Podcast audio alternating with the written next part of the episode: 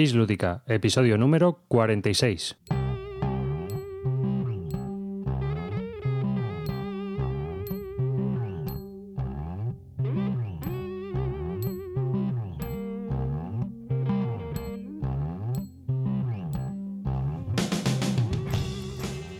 Hola y bienvenidos a un nuevo podcast de Bislúdica, un podcast sobre los nuevos juegos de mesa. Este es el episodio número 46. Yo soy David Arribas y os doy un saludo de todo el equipo que formamos Bislúdica. Nos podéis encontrar en nuestra página web bisludica.com o escribirnos un correo a bisludica.gmail.com.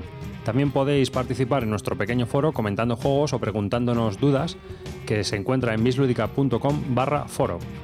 Y bueno, pues después de esta entrada os voy a comentar un poco qué es lo que va a tratar este programa.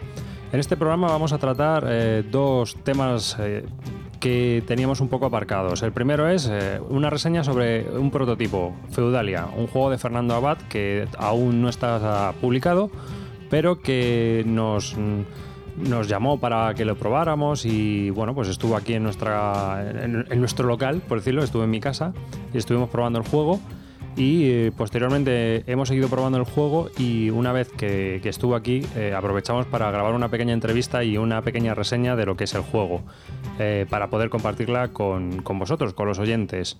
En la segunda parte de este episodio número 46 vamos a hablar del top calvo. Javier pues nos va a comentar su top calvo que hacía mucho tiempo que no lo hacía y pues ya tocaba y ha decidido que ya era hora de compartir con vosotros qué es lo que más le ha gustado y qué es lo que menos le ha gustado de los últimos juegos que ha probado.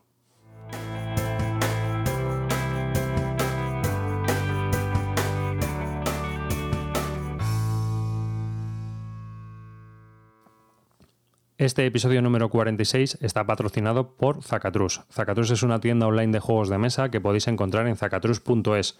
Es una tienda que vende juegos principalmente en, en español y que, bueno, por tiempo limitado y como oferta a sus clientes, han rebajado los gastos de envío a 2 euros y medio. Eh, hay que tener en cuenta también que a partir de 80 euros los gastos de envío siguen siendo gratis como hasta ahora ha resultado.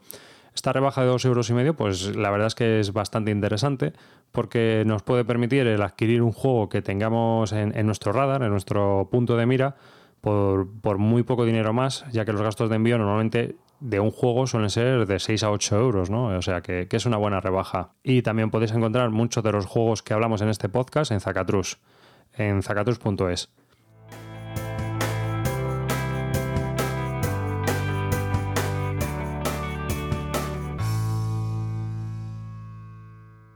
Comentaros también antes de empezar este podcast que en Jerez de la Frontera se van a realizar las terceras jornadas CMCM de juegos de mesa los días 10, 11 y 12 de febrero. Casi nos, nos, come el tiempo a la hora de anunciarlo porque, bueno, este podcast saldrá pues seguramente este mismo 10 de febrero. Así que daos prisa si estáis por allí eh, para participar en ellas. Se organizarán en el Salón de Actos cedido por la Escuela La Salle San José, situada en la calle Porvera número 21, en Jerez de la Frontera.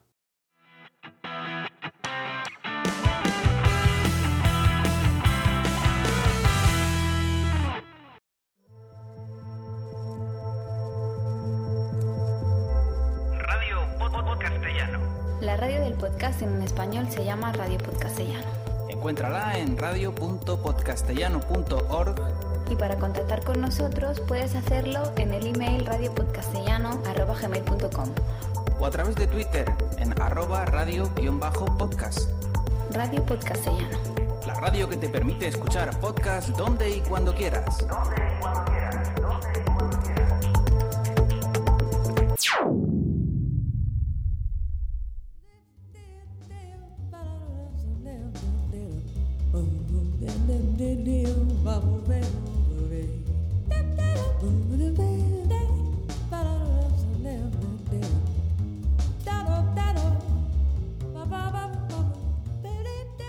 Feudalia, de Fernando Abad. Es el juego que hemos probado, que no está publicado, pero hemos tenido la suerte de poder probarlo porque estamos con el propio autor, que está aquí. Buenos, buenas, Fernando. Muy buenas. Tenemos también a Calvo.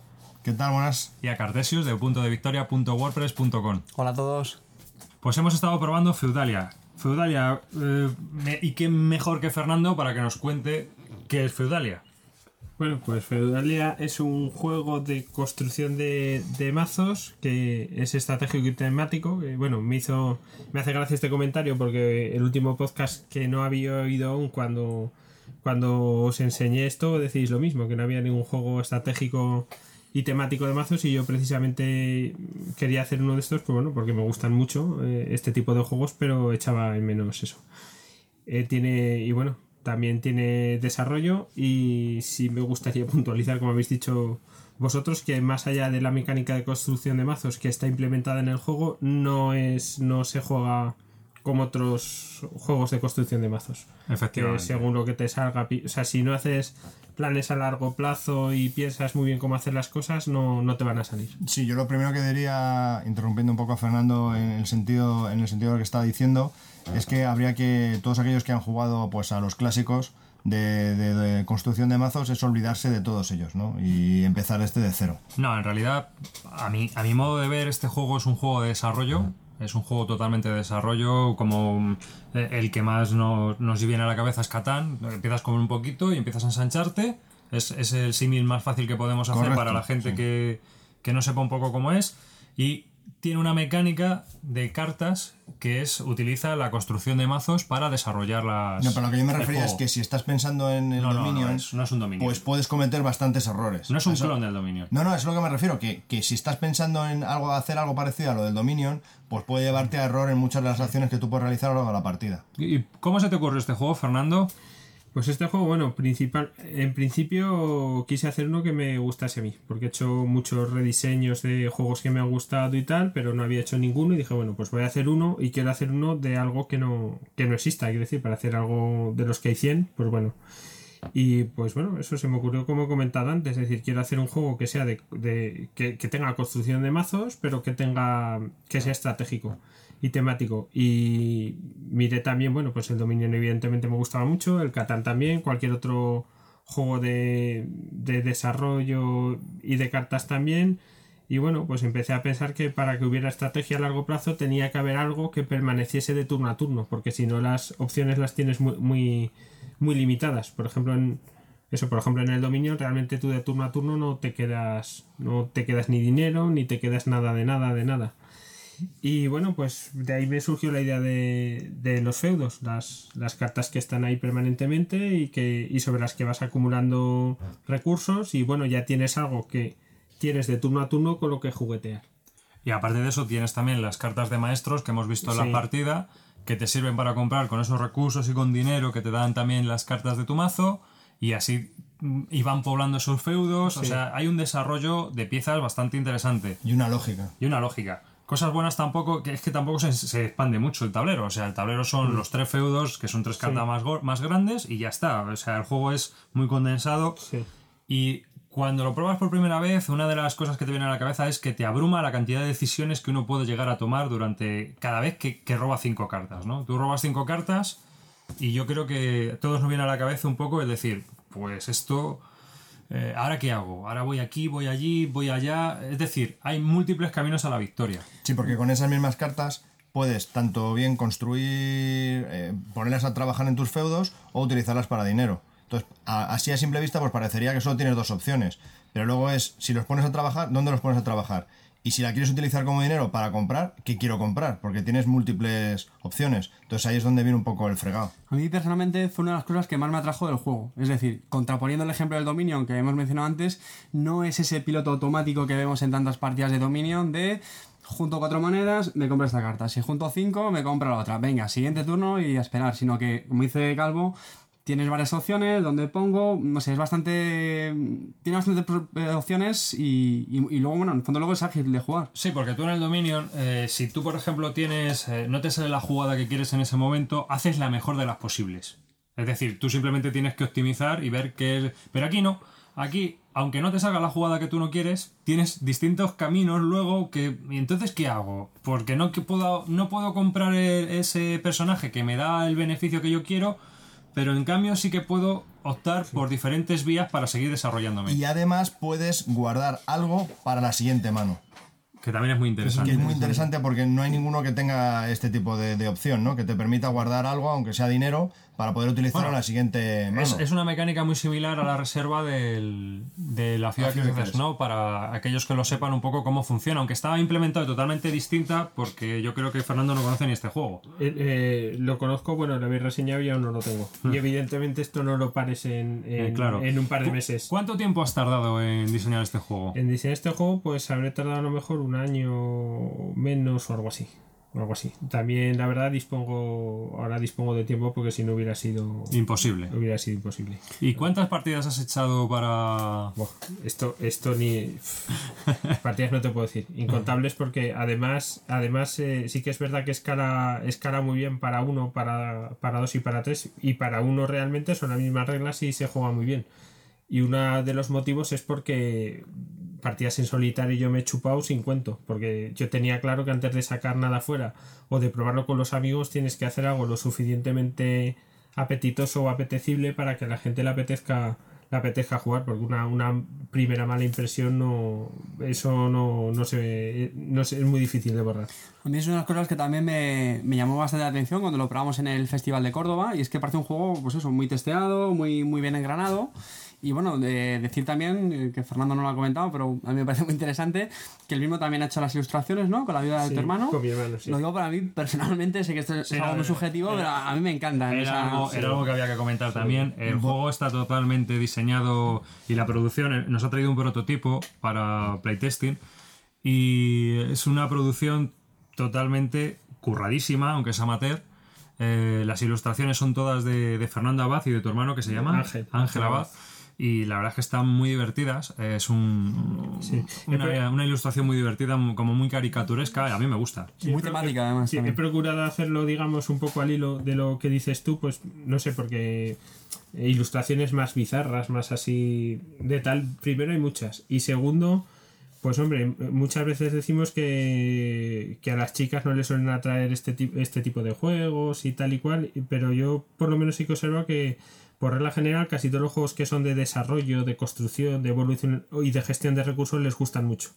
Y en, en principio con las chicas que las chicas que han probado este juego a día de hoy les ha gustado a todas y a lo mejor unas ilustraciones, aunque parezca una tontería, pero unas ilustraciones más más así, más tipo hero- heroico y cosas de esas, pues, pues haya mucha. Hay muchas chicas que a lo mejor les echaría para atrás. Sí, solo, porque- solo por eso va, pues esto seguro que es un juego de, De no sé qué, frikis. de- sí, sí, por decirlo, por, por, por decirlo de alguna manera, sí. Sí. Entonces, en ese sentido también era una decisión consciente, vamos. ¿Alguna pregunta más? ¿Vosotros? Sí, el problema que puede tener, bueno, como pregunta no, pero el problema que puede tener esto de si puede atraer a las mujeres lo que es la temática, pero a lo mejor el desarrollo, porque no nos olvidemos que este juego no es apto para principiantes. De eso quería yo hablar ahora también. Por eso que a lo mejor ahí es donde las mujeres, incluso a muchos jugadores expertos pueden decir, wow, wow, espera, que es un poquito, que no es tan fácil, ¿no? Claro, por, por eso, por eso también en, en parte a veces hago hincapié en que funciona muy bien para uno y también funciona muy bien para dos, aparte de para, para tres y cuatro, bueno, ya que sean expertos, porque si no se, se retrasa la cosa, no es por otra cosa. Pero porque yo veo que un camino, a mí me ha pasado muchas veces que a lo mejor con mi mujer me puedo poner a jugar, o sea, dos personas puedes, pero más es más difícil. Entonces, eh, en ese sentido, por eso para mí es importante el recalcar que puedes eh, estar jugando tú solo aprendiéndolo, ¿vale? Y que es la manera, es la vía, porque tú luego puedes coger a, a tu mujer o a lo que sea y le enseñas o que juegue ya en solitario. Eso. Y cuando ya dos sabéis, ya tú mismo te picas para, para, poder, para poder empezar a jugar.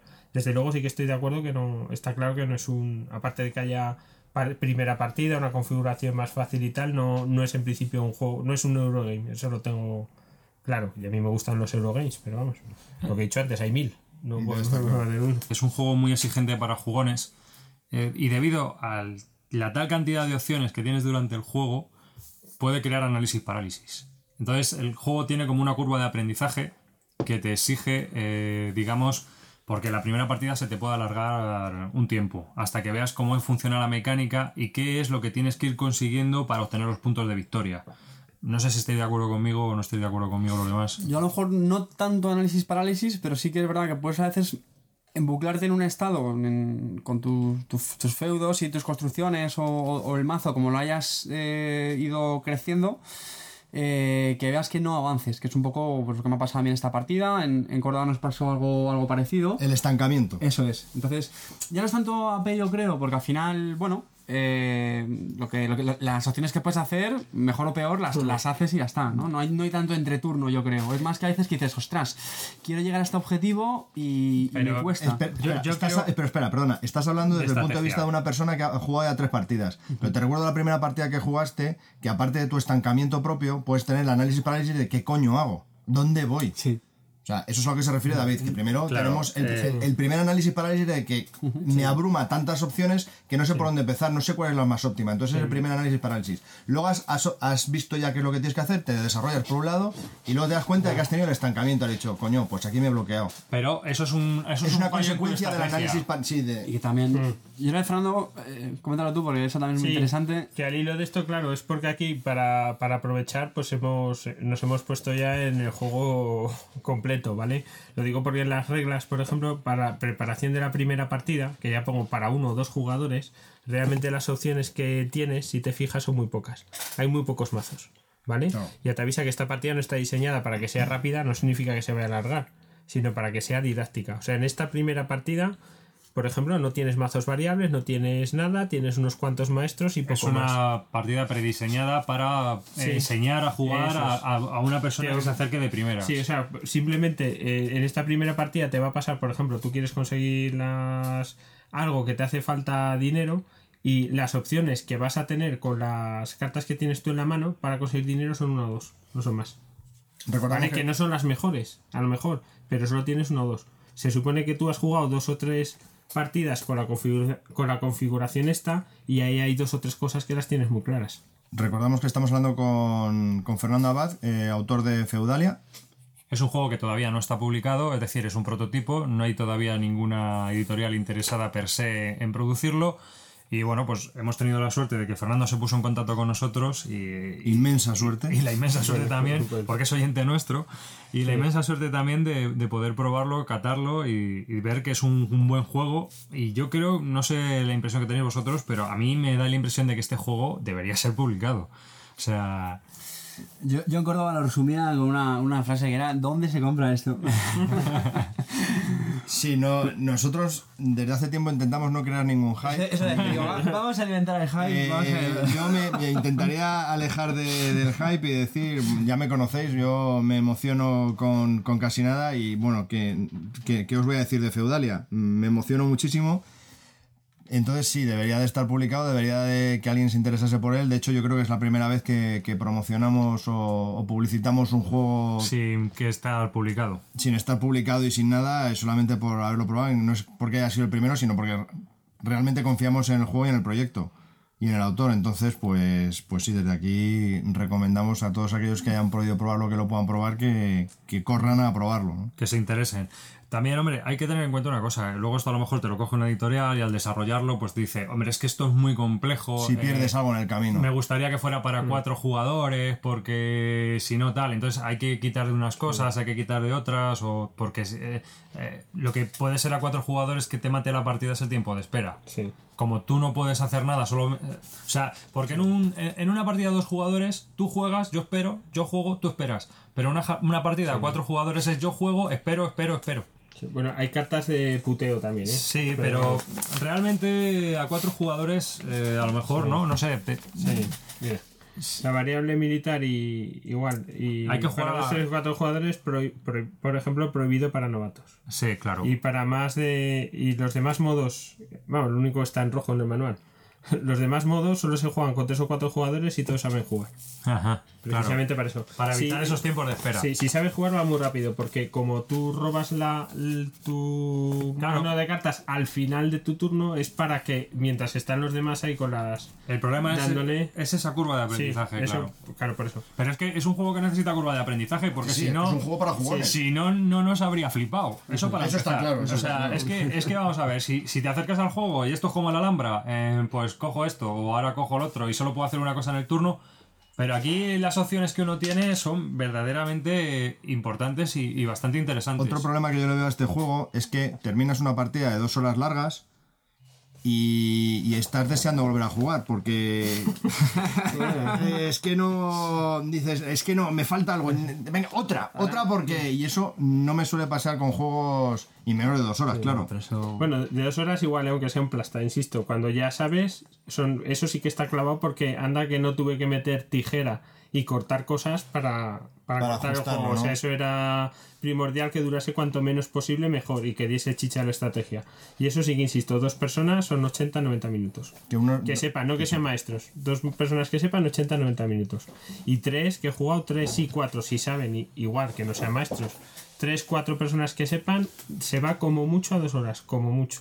es que lo bueno que, Que tiene sepan. aunque- lo bueno que tiene aunque os parezca que es mucho tiempo el hecho es que estás a mí se me ha pasado las horas volado y Estás es muy, que estás es- muy enfrascado, ¿no? Estás muy enfrascado en lo tuyo porque como tiene un sentido todo lo que estás haciendo y una historia detrás porque es narrativo. no nos olvidemos que queremos construir una catedral entonces estás continuamente pensando en cómo desarrollar tus feudos cómo llegar a la catedral cómo mover a todos tus personajes no Y sé, la sí. tensión. y la tensión Y la tensión de que me queda un Sí, punto sí, y el sí. otro se arrima y venga a por él y tal. Y vosotros que habéis tenido que romper el porque ha, ha terminado Cartesios la partida con 10, pero como era el primer jugador, te ha dado a ti la oportunidad de terminar tu turno y le has igualado y entonces ya has ido al desempate, Sí, ¿no? sí, y sí, era aquí ya la carrera por el punto. Que, que además, además, digamos, si. Además, eh, digamos que aquí una mala decisión la vas a pagar. Quiero decir, lo, el- lo que tú tengas va a depender de lo que tú hagas. Porque, porque, por ejemplo, lo que a mí me da la sensación que tú al principio, Cartesius, por ejemplo, se la ha montado divinamente y de hecho yo te había dicho, va, diga, ya, ya me lo había dicho, ya, ella gana. Me he confiado, Sin em- me he sin- confiado. Embargo, sin embargo, se ha quedado con unas. Se ha quedado con unas decisiones que podían haber sido más acertadas. Tres, cuatro turnos que ha sido lo que te ha dado a ti cancha para, para pillarle. A, a mí una cosa... Ay, perdona. No, no, eh, es que justo al hilo de lo que comenta Fernando, esa es otra de las cosas que me gusta del juego. Y es que, efectivamente, puedes cometer errores porque es un juego de decisiones, pero puedes... eh, Remontar. Exactamente. Es decir, yo al final veía, me ha pasado algo parecido en Córdoba. Eh, Veía que me metí un poco en esa dinámica que decía antes. Tú efectivamente has vuelto a David, David eh, compra esto, pilla estas cartas, vas a conseguir más dinero y le das un poco la vuelta. Es verdad que he llegado un poco tarde, lo que le da la Sí, victoria a pero casi, casi. pero te permite un poco Sí. dar ese giro que no es decir, joder, me he montado una estrategia que a la Y la larga no ha funcionado y la he cagado. Y me no puedo, puedo seguir aquí me he estancado y me puedo olvidar de la partida. Sí, No. porque yo durante la partida que estaba de observador le he dicho a David, digo, "Mm, vas a perder. Pero cuando a- al rato eh, estabais igualados. Sí, ¿Sabes? sí, o sea, sí, sí, per- Y, y había una diferencia notable, ¿no? De puntos. Y, y yo le he dicho, tú vas a perder. Pero Sí. de repente estaba ya pegado a ti y, y vamos. Eso es lo bueno que te permite ser lo suficientemente ágil como para cambiar un poco de lo que estás haciendo hacia otra cosa, que todo está relacionado, pero bueno, en otro camino, y lo que te permite, pues, eh, no estar tan, tan distanciado en puntos. Otra cosa que me gusta de este juego eh, es eh, cómo has controlado el azar, Fernando. O sea, eh, el mazo tú puedes controlar realmente porque como no va a crecer indefinidamente Sí, no, no es y hay un número de cartas, o sea, uno puede estar controlando de me tiene que venir el obispo ahora o dentro de una mano. Eh, otra, ot- ¿O sí, no? y en relación a eso, eh, un comentario, eh, parece que por lo que me ha comentado Fernando, mi mazo eh, con el que he terminado la partida ha sido de los más extensos que ha visto en, en- en su vida y, y- y contaba 29 cartas. Sí. El han en sido en cual- 18, creo. En 18, cualquier otro juego de Deck Building Games, Sí, la tuya ha sido 28 son excepcionalmente bastantes corta, casas. que era el problema. Entonces, que eso es otra de las cosas buenas que tiene este juego, es que tú cuentas con un mazo bastante, entre comillas, limitado, pero que te permite saber todo lo que tienes y cuándo te va a venir. Y eso es importante Como- para poder desarrollarte. Como, digamos, hace mucho, mucho que no lo toco, pero bueno, como es jugador de Magic de hace mucho, mm, eh, no era lo mismo jugar con un mazo de 40 cartas que con uno de 60. Casi todo el mundo tendría 40 cartas porque cuanto más pequeño es el mazo dentro de un orden, más controlas Más el azar. Si haces un mazo de 40 o 60 cartas, te puedes. O, o en, este, en este. En Feudalias, si haces un mazo de 40 o 50 cartas. pff, Ah, no, perdona, perdona. A lo mejor en una primera partida sí te da por, por el efecto, que lo, que lo que he comentado yo al principio, el efecto sí. Dominion te da por incrementar tu mazo hasta el infinito, puedes acabar con 40 cartas. Y tú por comprar, lo que pasa es que te vas a ir dando cuenta que la siguiente partida lo vas a hacer más pequeño, porque no, A, ni necesitas todas esas cartas, y B, estás incrementando el Pero factor. Javi, es que no estás preocupado de aumentar el mazo. Claro. Tú estás desarrollando, o sea, no, pero, estás te al puedes, que pero que te puede pasar el efecto dominio, que compras de una de estas, compras otra Pero- de lo otro, entonces te das cuenta que no hay interacción entre esos personajes y no consigues lo que tú quieres. Y entonces en esa primera partida dices, la he cagado, he cogido 40 cartas que no me sirven, la siguiente ya sabes cómo Hombre, atinar. te, te das cuenta antes por una razón muy sencilla, porque como una carta la usas o para dinero para comprar o para generarte recursos, a los tres o cuatro turnos tienes que ser muy torpe para decir, hostias, que no tengo ningún recurso y si no tengo cereal, no tengo recursos, no tengo nada, no puedo hacer nada. Entonces ta- tampoco aunque quisieras solo aumentar por aumentarte el mazo, lo tendrías difícil, porque para aumentarte el mazo los, los todos los basales le tienes que dar dinero y cereal. Cereal tienes que producir, tienen que comer. Entonces ya no puedes utilizar todo para comprar.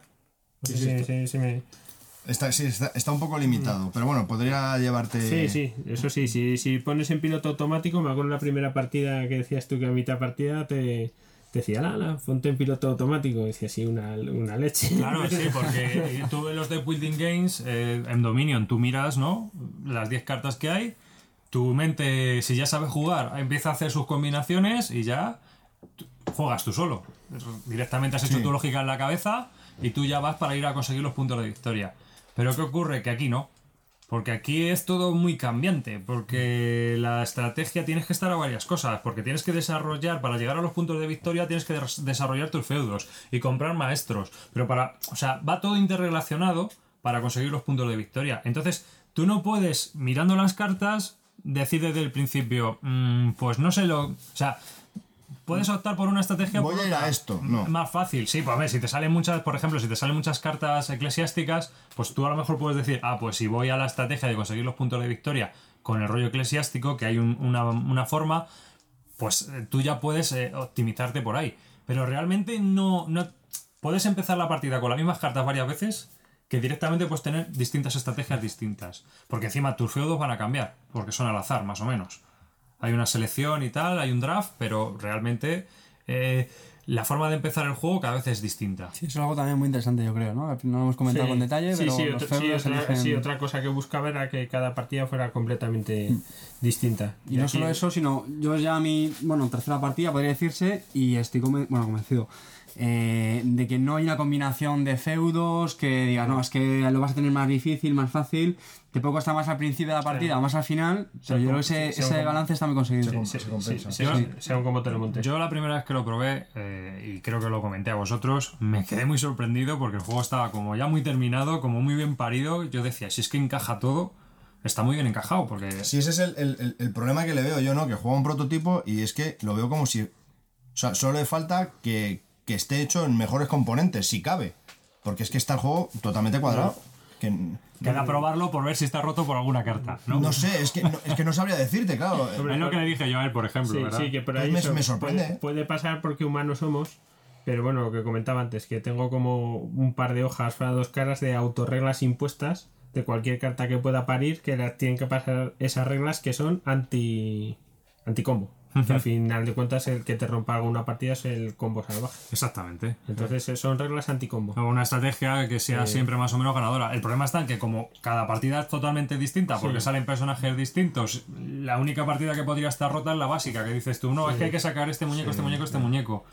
Queda por comprobar si alguno de los personajes te puede romper a lo mejor un poco, sea muy poderoso. Al haber tantos personajes, Afinar. pues que. O sea, eh, claro. Bueno, Fernando, tú di que, que si a Martin Wallace le están diciendo ahora que la FIA que eso no está roto, que está por ver, pero bueno, tú di que, que tampoco pasa nada, ¿eh? Que en la carta que... Yo también- Por no usarla, porque, porque madre de Dios, anda que no tienes opciones. Sí, hombre, yo, yo también te comento una cosa, si hasta si con la cantidad de opciones que hay tal alguien saca cómo romperlo, aleluya, porque eso es que se ha jugado, eh, eso sería que este juego se ha jugado miles y miles de partidas. Es otra de las porque- cosas que comentaba yo con Carte en alguno que otro momento. Es decir, ¿cuántas partidas necesitas para decir este juego está roto? Uy, aquí muchas. No sé, creo yo. Porque, joder, hasta, porque es que hasta que des con. No sé, eh, no juegas con todas las cartas. Haces una Por eso, por eso, por eso. Es una de las cosas que le preguntaba yo a Fernando al y principio. la eso también te pasa hasta en el Dominion. Que hay cartas que rompen un poco la partida, ¿no? Porque hay gente que se está quejando de ciertas el, cartas. pro- el problema que tiene el Dominion, por salirnos un poco. El, el único problema que tiene el Dominion es que esa carta no utilizas. Pues Pues, o no te sirve o. Pues aquí te puede pasar un poco. Ese Y sería una de las el- opciones el- que salga de carta que no la utilices. Pero es que estamos hablando de un supuesto en el peor de los casos y nos estamos enrocando ahí. Así que pasamos. No, en este caso, en este, en este juego, en la partida que hemos jugado ahora, de las, de las básicas, hay dos otras cartas que no hemos jugado, pero porque ninguno tenía en ese feudo eh, pues ese personaje que no, que no lo fuésemos a utilizar, pero de las que han salido, ¿cómo se llaman estas? Las, Las, bueno, los Las mazos. pues No, mazos variables. Dices, los, Estas, de las los que mazos variables sí. que han salido siete, pues hemos utilizado Bueno, seis. seis. Salen, no, salen seis siempre. El cura sale siempre. Ah, vale, pues hemos está de los seis hemos utilizado cinco. Sí, porque no te daba a ti, el- al ir a pelas, porque no te daba a ti por ir a comprar obispos. llevados, No, no, no, Que hubiera sido otro camino. Bueno, utilizar digo más, sí. Y, el, y el gran mercader que tú no lo has utilizado. Porque es lo curioso que tú has tendido hacia una estrategia, pero realmente tenías la posibilidad. o de sea, haberlos utilizado me hubiesen venido bien. La verdad es que el juego abruma cuando estás jugando en el sentido de decir, madre mía, todo lo que se puede Y las hacer aquí". posibilidades que le ves, que dices, pero ¿y esto está probado y esto funciona de verdad todo? Es que- es que Sí, que- funciona. sí, que- y, sí, y vamos, a mí lo que me ha flipado, eh, Cartesius en la última mano que ya te daba por. Al final has ganado tú por un- una ronda que te da por. por Porque es que me da y- cosilla, eh, y- muchacho. y te- y tenía ya pensado lo que dices tú, ya, ya había conseguido el- un cardenal y ya sabía el tío que le iba a salir un obispo y que, le iba a poder meter con el cardenal a Dean. Y, Pero que- y porque, que iba a pillar el punto. Pero porque es hostia. contador de cartas profesional. Son, son muchas partidas saltadas de Struggle y... Ah, pues será porque yo por eso soy, soy incapaz, ¿eh? Soy incapaz completamente. Bueno, de- pues ha, ha sido un placer eh, probar el juego, ha sido un placer conocer a Fernando. Muchas gracias. Porque, vamos, no sé, ha sido toda una experiencia. Desde luego, espero que esto no se quede aquí y veamos este juego a las estanterías. Bueno.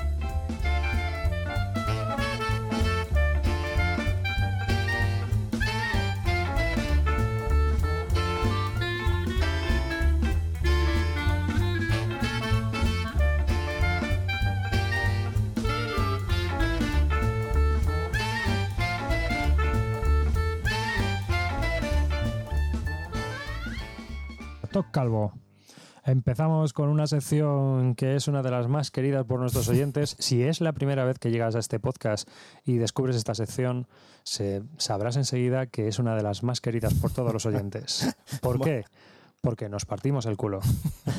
Sí, aquí nos reímos bastante, aunque hoy yo creo que nos vamos a reír poco, porque esta serie se llama Los Top Calvo, ¿no? Es una serie que yo produzco y dirijo, eh, yo soy el actor, yo me lo guiso, yo me lo como, soy Y- Juan Palomo. Y es más, yo no tengo ni pajolera idea de lo que va a comentar Javi hasta que no lo dice. Entonces, para que todos aquellos que ya nos habéis oído con anterioridad esta lista de Top Calvos, hoy deciros que lamento deciros que no he probado ningún juego de deciros esto es una mierda como la copa un pino. No hay ninguno. Lamento deciroslo, no nos vamos a poder hacer mofas o si llamas lo siento yo, pero lo que hay.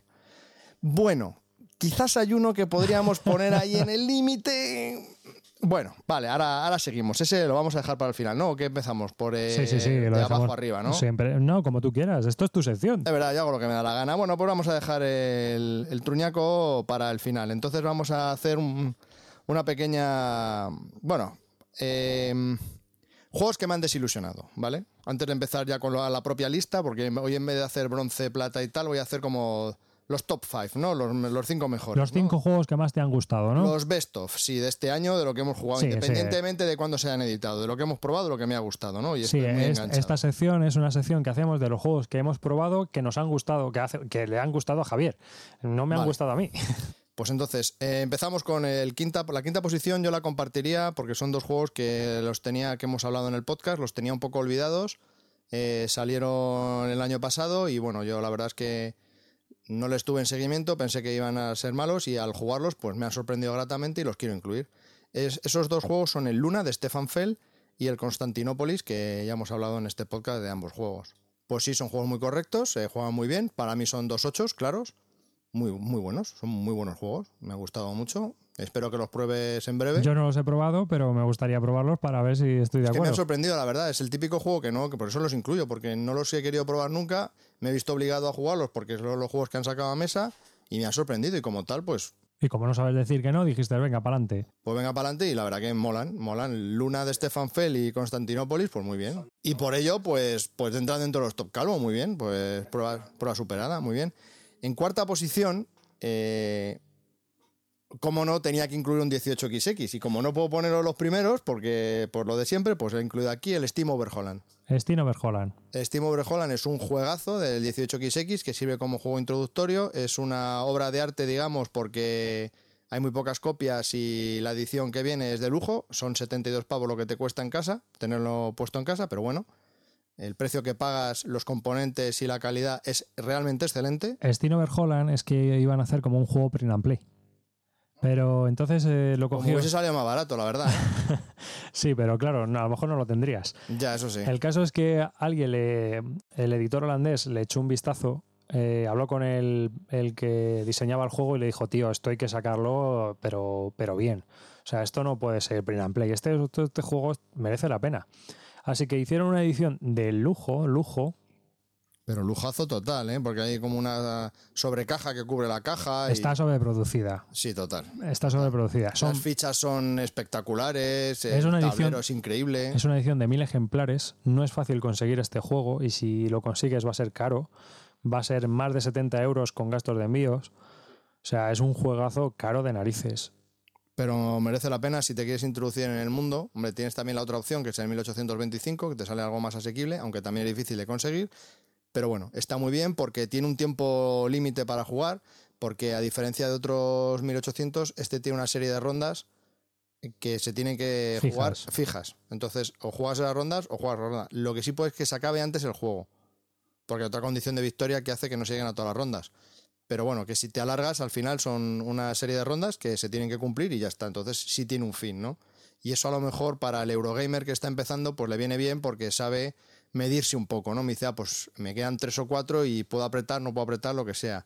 Que a diferencia de, la- de los 18XX al uso, pues bueno, pues sabes cuándo empiezas, pero acabar uf, es un poco Más complicado. es un poco más complicado, ¿no? Entonces, pues este juego la verdad que lo destaco por, por eso. Porque puede entrar dentro de una lista así para todos los públicos. Y ese es el número 4, Steam Overholland. En el número 3, que cada vez me cada vez que lo pruebo me gusta, no tenía mucha confianza en él y cuanto más lo juego más me gusta. No me acuerdo del autor, como siempre, porque esto siempre me vuelven loco. Siempre, lo voy a decir mal y pues no lo voy a decir porque siempre que lo digo es justamente el otro. Me estoy refiriendo a Shipyard o The Werft. Juego de CBG, de la editorial CBG, eh, hecho por Espera, que lo tengo ahí. Vladimir Suki, me parece que es. Ahora será el, el, el Chvatil, el del Through the Ages. Creo que es Vladimir Suki, ¿verdad? Ahí arriba, arriba, al lado de Baltimore y Ohio. Sí, ma- Espera, más fácil que lo mire aquí. Llegas. Aquí, aquí, le ten- aquí tengo yo el juego de. Vladimir Sukil. Hombre, muy bien, he acertado por primera vez en mi vida. Sí, Bueno, pues, cada eh. vez que lo hemos nombrado en el, en el podcast a uno de los dos, lo hemos Siempre, nombrado al revés. siempre, eh, estos checos como son. Sí, este llamarse Vladimir. Ay, Dios mío. Entonces, en el número 3 de los Top Calvo pongo al Shipyard porque me parece que es un juegazo increíble, que cuanto más lo juego más le exprimo. Me empecé con muy pocas ganas, lo probé solo a dos contigo y o no lo supimos jugar bien o no lo exprimimos al máximo y lo, te- lo tenía olvidado. Fue la primera partida. No, pero hay un montón de. Hay un mogollón de rondeles que hay uno que yo creo que no utilizamos para conseguir más acciones. Lo de los 6 euros que te dan para. Las 6 moneditas que te dan para. Bueno, perdón, eh, solo tienes una acción por turno, pero si pagas 6 moneditas tienes opción a hacer otra, otra acción más, la que tú quieras. Eso tampoco lo explotamos y es básico para poder progresar en el juego. Entonces, si no utilizas estas ayudas que te dan del juego, pues te, se te queda un juego muy corto, ¿no? Que no haces poco, haces muy poco y la verdad es que no, no, no te gusta. Pero ¿no? es que Porque- jugamos, ya te digo, muy básicamente. Fue una primera partida de aproximación. Las reglas tampoco son muy, muy brillantes y bueno. Entonces no fue una primera, no fue una partida muy buena. Entonces yo lo tenía en el cajón de vendibles. Entonces lo probé antes de venderlo definitivamente, lo probé en mi grupo de juego Y se ha vuelto a quedar. y nos quedamos alucinados todos. Y recientemente lo he vuelto a probar con todos ya y los cuatro dijimos, pero bueno, esto es un juegazo como la copa de un pino. Hombre, yo he leído críticas muy negativas sobre él, eh, de que no está bien desarrollado, no sé qué, y otra gente que sí que dice que es el juego de rondel que Mark Getz tenía que haber. eh, Total, yo eh, lo siento por Markets, pero esperemos que tenemos que probar el navegador, que dicen que es el mejor. Ese no lo hemos probado y a lo mejor ese se salva de la quema. Pero yo todos los que he probado en Markets, el Hamburgum, mm, bueno, va. El Imperial no me gusta nada, pero el Hamburgum, bueno. A mí el. Imperial me gustó, pero es que me, me parece que es para jugar mucha gente. O sea, creo que el juego sale a cuentos y yo creo que juegas 5 o 6 personas. Creo, ¿eh? No sé, es una impresión mía. No sé, Shipyard me parece que es un juegazo. Espero volver a jugarlo en breve otra vez con tres o cuatro, que es como mejor se juega y muy bien. Me encanta ese juego. Pero al final no deja de ser un poco solitario multijugador o... hay- hay- sí, es un solitario multijugador. Entonces, ¿qué más te da dos que tres que cuatro? No sé. Sí, a lo mejor a 2 también lo, lo pruebo. Es que a 2 hay un mecanismo en el rondel de acciones. eh, se incorpora un mecanismo distinto. Ah, para que haya más fluidez no sé con dos si, jugadores. entonces no sé si, si eso funciona. No me acuerdo muy bien porque lo jugamos hace años.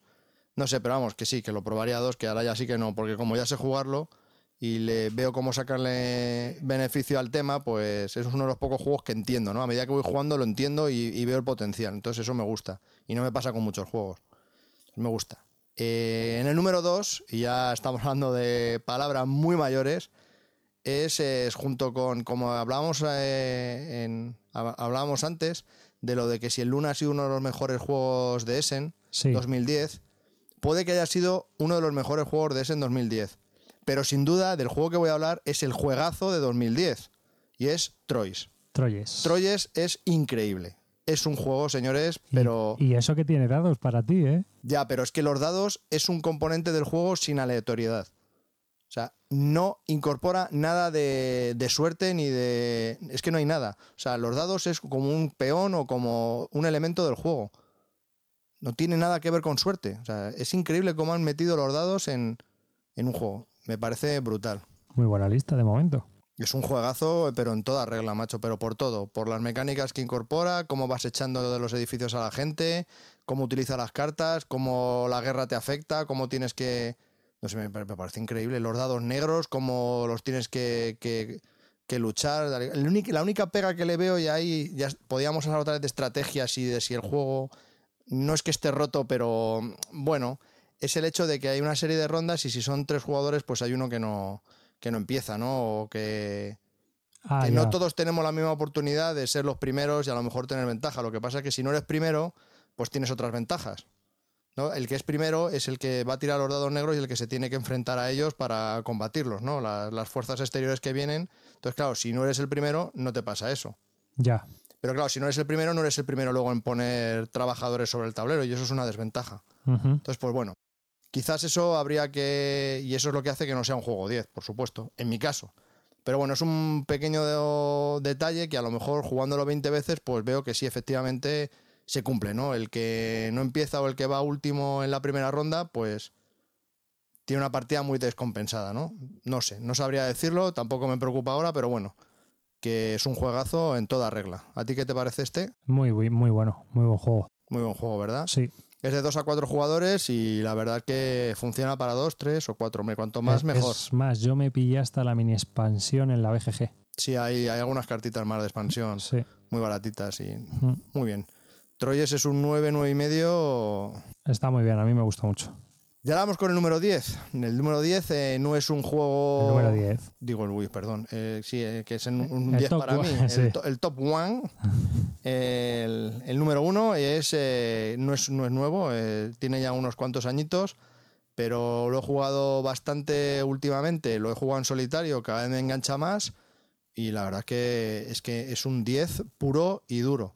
Eh, Estoy hablando de un juego de V. Rosenberg que se llama Le Havre. Le Jabre. Para mí me parece el mejor de toda la serie, sin duda alguna. Y, y es que es un 10 eh, completo. Quizás la versión larga para 3-4 jugadores sea muy larga. Que no me importa jugarla, pero sí puede ser muy larga.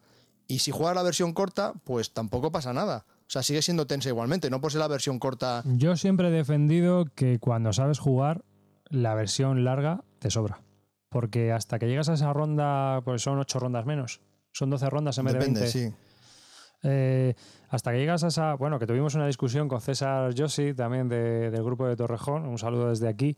Y él decía, ¿no? Que a él le gustaba la larga, pero porque, claro, le gusta el desarrollo, le gusta la historia del Lejabre, le gusta. Ya, pero a mí lo que me gusta de Lejabre es eso, que puedes optar por varias opciones. Lo que me gusta de, lo- de los juegos de este hombre, ¿no? Puedes jugarlo en solitario y es- eh, tiene tensión. Puedes jugar la versión corta o la versión larga. Puedes incorporar, no sé. Sí, pero yo, por ejemplo, la versión larga contra la versión corta, cuando sabes jugar, tampoco es que te añada nada. O sea, cuando llegas a ese octavo turno. Sí, Vea, pero que te da la opción el juego Sí, de jugarla sí, o no. es como la quieras. agrícola. Puedes jugar en solitario, puedes jugar la versión familiar, le quitas cartas, le pones cartas y hacer un juego con esa versatilidad a mí es que, es que me flipa. Sí, sí, Porque es que es, es varios juegos con un juego. De todas maneras, es un juego muy redondo, ¿eh? Es que ha salido bien, pero por todos los lados. Me Eh, parece Además, increíble. se, se puede conseguir en castellano, está en español, por Romoludicus. O sea, es, a mí me, pare- me gusta bastante más que Agrícola. A mí me gusta, a mí me gusta la versión corta porque hay menos cartas en manos de los jugadores, menos edificios en manos de los jugadores y me tengo que preocupar menos de qué en cada ronda de qué tienen todos los jugadores, ¿no? Hay porque luego se me olvida, claro, hay menos análisis parálisis. ¿Qué edificios tenías tú? Ah, vale, vale, yo tengo esta, vale. Entonces pierdes más tiempo, ¿no? Quizás cuantas más rondas, pues más posibilidad de comprar edificios, pues más se satura, ¿no? En la mesa. Pero bueno, independientemente de eso, juegas la corta y ya está, hay menos edificios y chimpún. Pero vamos, es un juegazo, es un 10, pero vamos, y, cada vez para mí más, y lo quiero probar a casi a todas horas. De la serie yo creo que es de El, mejor, sin duda alguna, el mejor. A falta de que veamos el Hora Labora, que sale ahora en ese en 2011. Pero yo estoy de acuerdo contigo. Yo estoy de acuerdo contigo. El de Jabre es un, un El- juegazo, pero vamos. El Loyang está bien a dos. A mí me gustó. Bueno, vale. Eh, Quizás sea un poco largo para lo que ofrece el juego. O sea, que dure mucho la partida. Ahora hablaremos de. Loyang.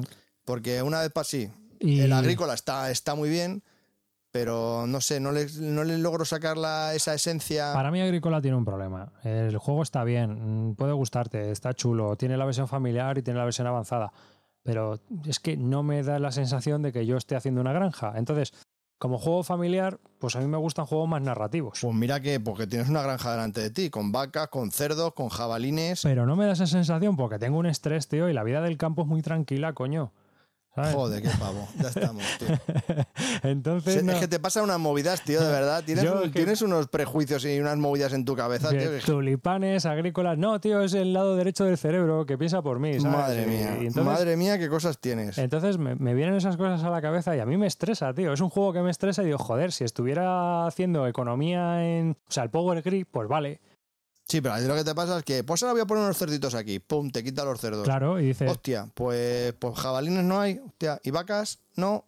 ¿Y ahora qué hago? Pues tío, pues haces otra cosa. Es lo bueno que tiene, que, que cambia. sí, Ahora te ha quitado de delante las cosas, pues otra cosa que Sí, que sí, hacer. pero que- es, el, es el mismo mecanismo casi que el lejabre. pero en el lejabre eh, no me produce ese estrés. Pero porque tampoco estás construyendo una granja ni estás desarrollando una ciudad. No, pero- tampoco te da esa sensación. Sí, como que no, pero estás haciendo ahí tu chiringuito financiero, comprando edificios, montando barcos, eh, cambiando mercancías. Es un estrés, vale, guay. A mí la misma, la misma, la misma sensación vamos, tengo con uno que con otro. La vida de la granja de la agrícola, que, joder, qué estrés, tío. Si es un poco estresante, el juego es un poco estresante Y luego- porque nunca hay espacio suficiente para hacer todo lo que quieres. Luego el Loyan, que frutas para acá, frutas para allá, mueves frutas para un lado para otro, pero, pero, es que seco. a mí me pareció que estaba bien, hombre, me gustó. Pero bueno, ahora de los demás de V. Rosenberg ahora hablamos porque hemos hecho el top calvo, pero ahora vamos a, a las nominaciones a los no tan buenos. A los no tan buenos. Y los es- especie de fracaso del año, ¿no? Vale. Entonces, y si adelantamos esta sección, porque esto le iba a hablar al final, eh, gran decepción es, al igual que el número uno es el Lejabre, gran decepción, bueno, gran decepción, que los seguiría jugando, pero que, que no estarían en mi colección y si los tuviese los habría vendido ya, es el Loyang y el Mercator de V. Rosenberg. Yo lo ya me gusta. Ah, yo me esperaba algo más. Yo me esperaba algo más y la verdad que me han defraudado. El Oyan me defraudó bastante y el Mercator, mm, ya por lo que leí antes de que lo sacase. O sea, sacar un juego cuando te están diciendo todo el mundo que el bueno no es este, sino el siguiente, que es el Hora del Labora, es como decir, pero entonces, ¿para qué sacas este juego? Y es verdad, o sea, es que no, no ha incorporado nada, no sonó en ese en 2010, no ha tenido gran repercusión. Yo creo que es uno de los peores juegos del V. Rosenberg valorados en BGG. No sé, Es chico, es el más frío de todos. Eso, eso es uno de los problemas que tiene. es más frío que el Loyang, no Me- sé, chico. Mercator es frío, soso, insípido en ese sentido de que no tiene alma. Eh, Está bien. Pero al final, Javi, mm, lo que hemos jugado nosotros es que la sensación, o por lo menos, y es que coincido contigo, ¿no? Y es que es, es sosísimo. Cubos para arriba, cubos para abajo. Es que te da igual que sean armas, que sea pimienta, que sea sal, que sean camisas. Hemos jugado con la versión alemana y es que nos importaba un pito lo que ponía en las tarjetas. Sí, era, daba igual. Era un abstracto. Era un abstracto. Te daba igual ir a Italia que ir a. No, o sea, es que muevo esta casilla que cojo los cubos morados. Quizás si los hubiese hecho V. Rosenberg y los hubiese hecho Pedro Alcántara, serían buenos. Es decir, tenemos subido en un pedestal a V. Rosenberg No, por el Lejabre y el Agrícola. Para mí es más seco que un palo. No, porque yo la agrícola no lo tengo muy bien considerado, ¿eh? Claro, y, y eso por una parte. Y luego, por otra parte, teniendo dos Bueno, juegos tan redondos. Espera, espera, Ah, teniendo eh. dos juegos tan redondos como el Agrícola y el de Jabre con esa versatilidad que tienen los juegos, hacer esto que es, es un típico Eurogame que solo tienes un juego. Un clásico Eurogame, que solo tienes un juego dentro del juego. Mira, si, por ejemplo, No sé, si, chico. si lo hubiera hecho Stefan Fell, por poner un ejemplo de ju- juego seco como un palo, el Mercator.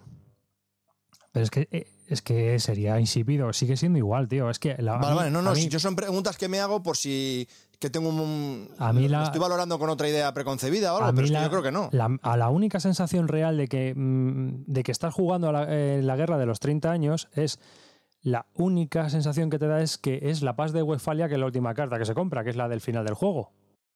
Sí, porque el resto... El resto es que no me dice nada. Es que me da igual, es que vuelvo a lo mismo. Es que lo único que hago es mover cubos y cambiarlos de color.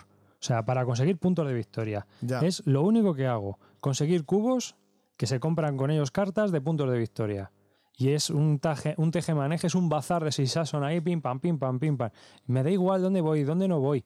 El tablero es más abstracto que la leche, porque es que no vienen ni dibujar los países. Son casillas, ahora estoy en Inglaterra, ahora estoy en Italia, pero es que te da lo mismo. Sí, sí, son cajones ahí puestos Eh, a los... Es una caja con rayas y dices, bueno, pues ahora me voy a por los amarillos y ahora me voy a por los cubos morados. Sí, y el que maximice eso lo antes posible, el que lo vea más fácil, pues es el que gana. Pero vamos, Tú, tampoco... tú cogiendo esos cubos te los tienes que organizar de manera que tienes que optimizar los cubos para comprar cartas de victoria. Y punto.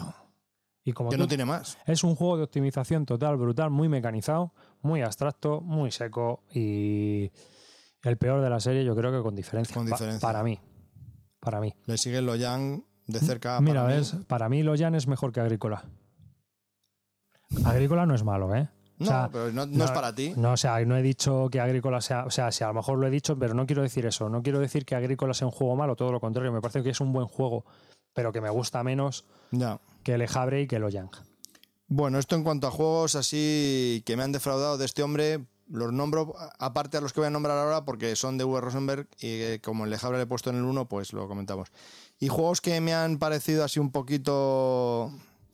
Me han decepcionado un poco, aunque no los quemaría ni los voy a poner verdes, simplemente es que no me han gustado y lo siento la verdad porque es que... eh, uno es el Fustenfeld de Fredman Fresh. Ah, no lo he probado. sequísimo, no tiene nada, no te da sensación. O sea, una partida de, 30, de 45 minutos en silencio. No se habló nada, dos jugadores. O sea, no es Pim, divertido. Pim, pam, mueve cubo para aquí, mueve cubo para acá, tan, pim, pam. Y ya hemos terminado. Bueno, ¿y a qué jugamos ahora? Tío, me jodas, eso no me ha pasado con ninguno. O sea, una sensación, no sé. Muy seco, ¿no? También. Pero vamos, o sea, insulsísimo. Nada, no me gustó nada. Nada divertido, por lo tanto, no es un buen juego. uno que es un que tiene un hype de la de Dios, que a todo el mundo le mola y que no sé qué tal tal tal tal y a mí me quedé, yo me quedé igual el Innovation. Ah, sí, yo también le probé. Pues vale, Ah, pero vamos a ver, a ver. Yo estoy un poco. muy bien, vale, que sí, está bien, suben, pim, pam. Yo estoy de acuerdo contigo, pero vamos, vale. a, vamos a matizar, ¿vale? Vamos a matizar porque yo creo que se necesita matización. Primero, a mí me parece que Innovation es un juego para dos jugadores. Aunque diga que es dos, tres o cuatro. ¿Por qué? Porque a partir de ahí no tienes ningún control absoluto de lo que está pasando en el tablero. Es un absoluto caos. A mí, claro, es que ya partimos con que yo no soy un jugador de caos. Innovation está hecho por el mismo diseñador del Gloria a Roma. Del Glory Turrón. El turrón de El gloria. turrón que de gloria. publicado por Homoludicus. Entonces, eh, Carl Chudik ha publicado también este Innovation. Y el Innovation lo que tiene es que es excesivamente caótico a más no poder. Y con dos jugadores el caos es más controlable. Aún así hay un montón de caos. Y hay mucho caos, efectivamente. Entonces, si te gusta el caos, te va a gustar el juego. Pero el caos no en plan azar, o sea, el, el caos entrópico, o sea, entropía total. Eh, ahora tengo una mano, pero la mano que viene, el otro ha jugado una carta que quita todas las cartas de mi mano y es que va así, ¿no? O sea, A mí me recuerda un poco, y no me matéis ni me estigmaticéis algunos, al flux. al flux. ¿Es un flux? Es que es un flux. Sí, más currado. Más currado, pero es que es un flux. Ahora esto vale, ahora no vale, ahora te lo quito, ahora cambiamos las flux? condiciones, Que- ahora que no sé qué. Que la mayoría de la gente no va a saber que es un flux. Pues el Flux es un juego que puede durar de 30 segundos a media hora, en el que vas eh, poniendo cartas encima de la mesa con una condición de victoria y esas condiciones de victoria entre todos con otras cartas las vamos variando. Entonces eh, se van cogiendo cartas y se van jugando y Entonces, es aleatorio si de, 100%. si de repente tú tienes una carta y eh, que no la tenías en cuenta para nada y el que va delante de ti eh, pone una condición de victoria que, se- que- que solo es cumplida por la carta que tú tienes, pues ha ganado, chimpum, ya está. Pero ¿qué ocurre? Que Flux es muy divertido en ciertas situaciones y con cierta gente jugando, con jugadores ocasionales. Puede ser muy divertido. Sí, aunque puede ser que también te lo tiren a la cabeza, que digan, pero tío, ¿qué me estás contando? Como Sí, me eh. pasó a mí. Y dije, no, hombre, es que se da la casualidad que ha durado 30 segundos, pero hombre, esto no puede pasar a la segunda partida. 15. Toma, otra. Dijeron, "Ve- venga, anda, mm, qué malo, chato. Entonces depende con el grupo y tal. Entonces, pues Ya, eso. Esta Innovation no es que dure 30 segundos, pero sí que durante toda la partida hay un caos de ahora tengo 10, ma- 10 cartas en la mano y voy a jugar esta, pero de repente cuando te va a tocar a ti ya no tienes 10 mano, 10 cartas, te quedan dos y de la que ibas a jugar la tiene otro jugador por el medio y está jugada o vete tú a saber. Entonces eh, todo afecta a todo y hay una especie... Claro, ¿Qué yo creo que ocurre? es, es un juego que si te gusta el caos o Sí, eres pero... jugador de caos, pues a lo mejor. Pero el problema que tiene para mí es que no es orgánico, no es un caos orgánico como en otros juegos. eh, bueno, voy a poner un ejemplo muy raro, ¿no? Pero el Jeans. El Jeans es un juego abstracto de la serie GIF y es un juego que se juega con el caos. De lo que tratas es de controlar ese caos para que afecte al contrario y tú beneficiarte.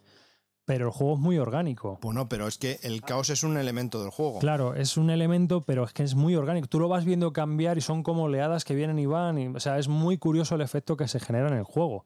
Entonces, eh, verlo aquí de esa manera de ahora lo tengo, pero ahora no lo tengo, mm, y, Y, y sin controlar, sin controlar. Es incontrolable. entonces, pues bueno, ya más gente, más caos, más incontrolabilidad. O sea, a mí tampoco. Yo, hombre, no es que me lo esperara, pero sí que había oído reseñas de todo tipo, de gente que, Sí. que era una obra maestra. y otros que no. Y otra gente, cuando un juego es tan dividido, es que puede, o sea, al final te puede ocurrir que o te gusta o no te gusta. Yo lo probé porque lo pruebo todo, pero cuando leí la palabra caos, dije, uy, ya caos, ser que no. Ahí fue cuando ya le dejé de seguir la pista. Ahora, si te encantan los juegos caóticos, es tu juego, ¿eh? Sí, sí, está per- perfecto, vamos, perfecto.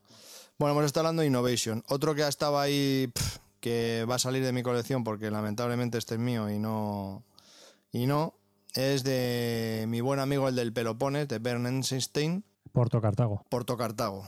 Lo siento, pero no me trae nada nuevo. Eh, Está bien el juego, no te digo que no, si solo tuviese ese juego. Lo compraste con mucha ilusión. Muchísima ilusión, porque después del Pelopones, que es un juegazo para mí, pues chico, este es que se queda ahí.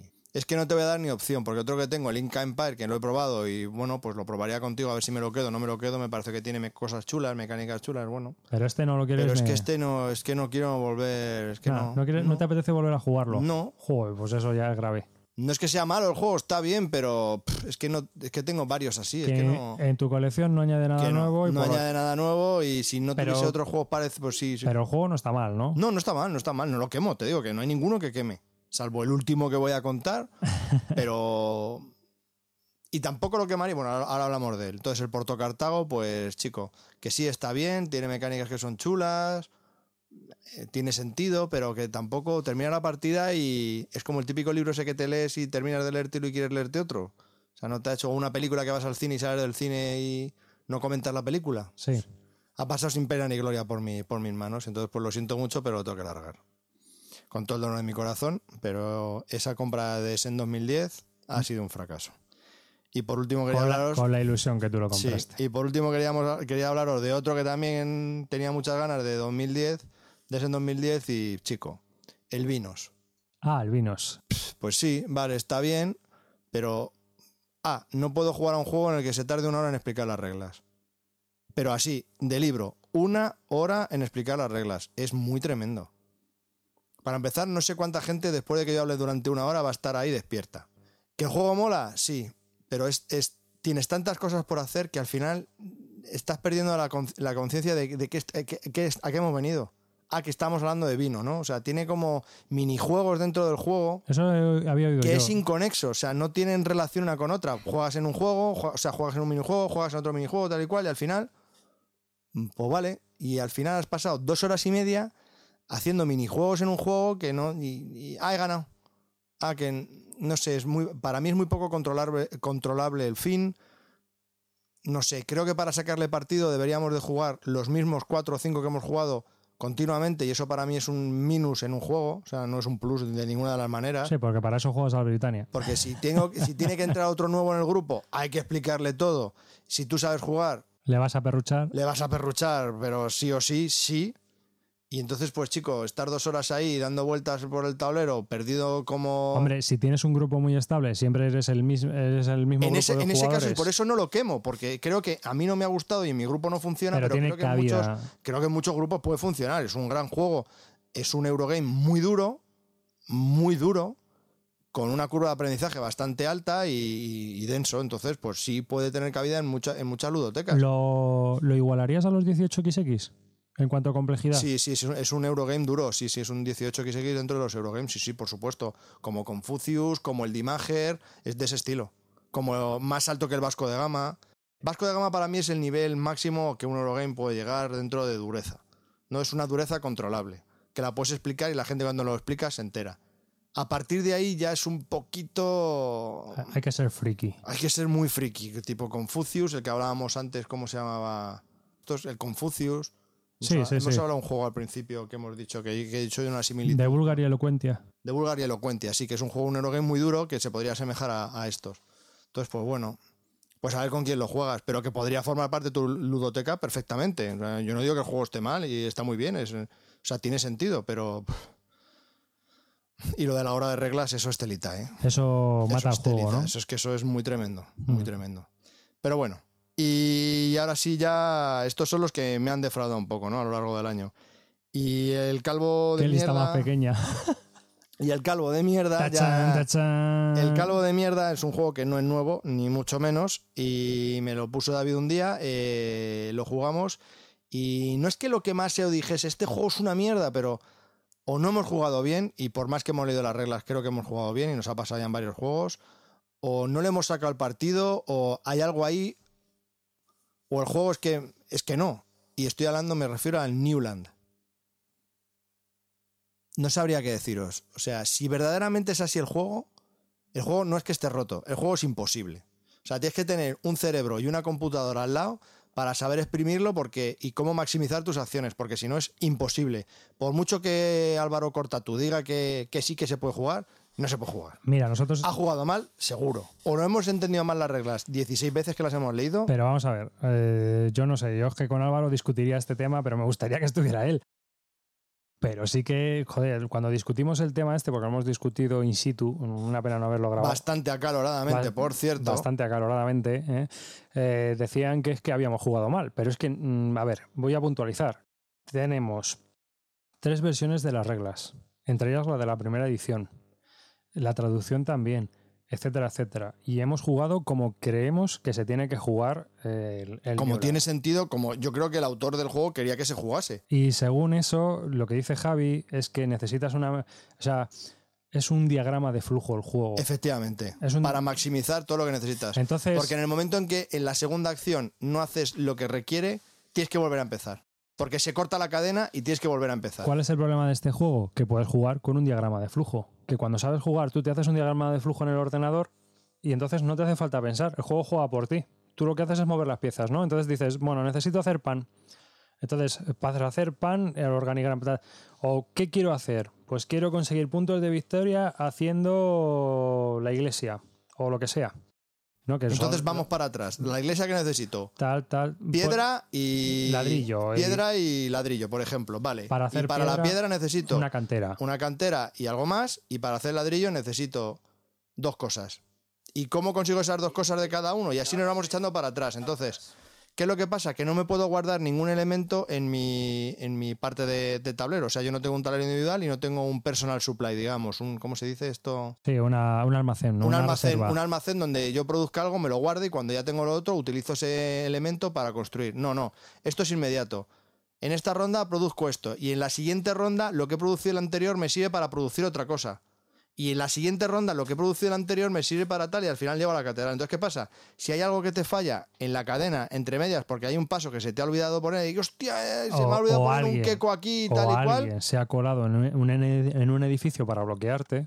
ya, fracaso, tienes que volver a empezar. Porque como no te puedes guardar un elemento para continuar, Aquí viene el problema. entonces, claro, El problema es que Álvaro dice que sí se puede guardar durante un turno el material que se pueda producir. y o- nosotros no hemos leído en ningún lado que eso se puede hacer. Entonces, claro, ¿a qué se debe? ¿A que hay tres versiones de reglas y ninguna están bien y no hemos conseguido la, la adecuada? ¿O que Álvaro ha jugado mal? ¿O, o que hemos jugado mal nosotros. o hemos entendido mal el papel, la traducción estaba mal y las reglas en alemán, pues es lo que tiene el alemán? Pues chicos, ahí ya no lo sé. Entonces, ¿es una puta mierda de juego? No. No, pero. No sabría decirte, pero para mí no es y para mí me parece.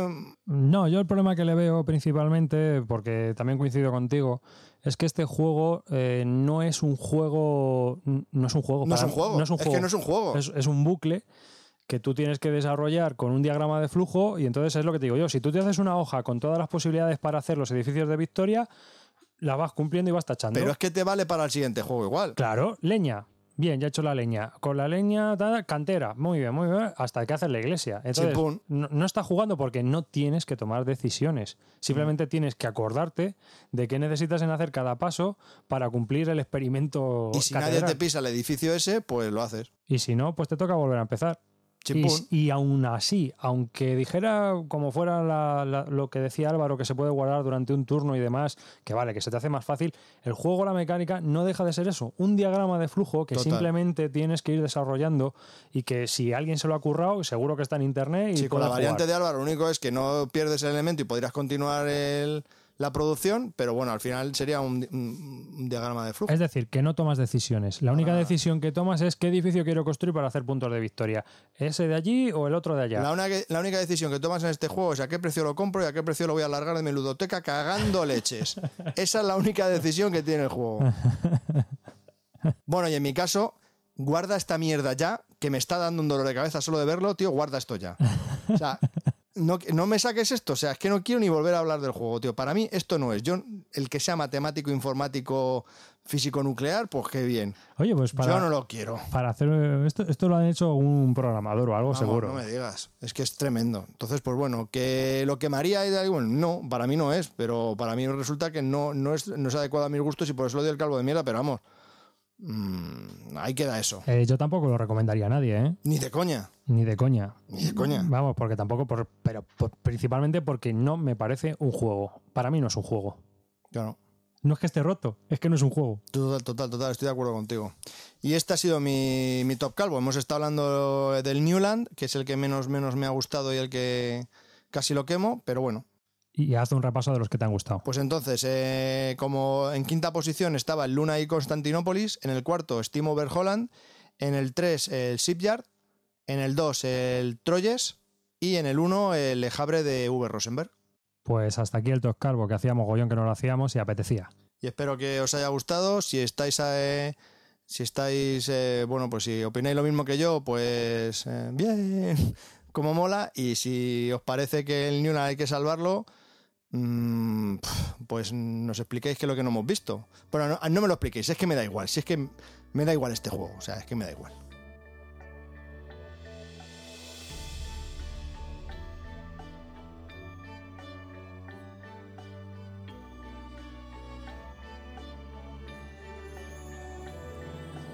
Y hasta aquí el episodio número 46 de este podcast de Bislúdica. Espero que lo hayáis disfrutado como lo hemos disfrutado nosotros grabándolo.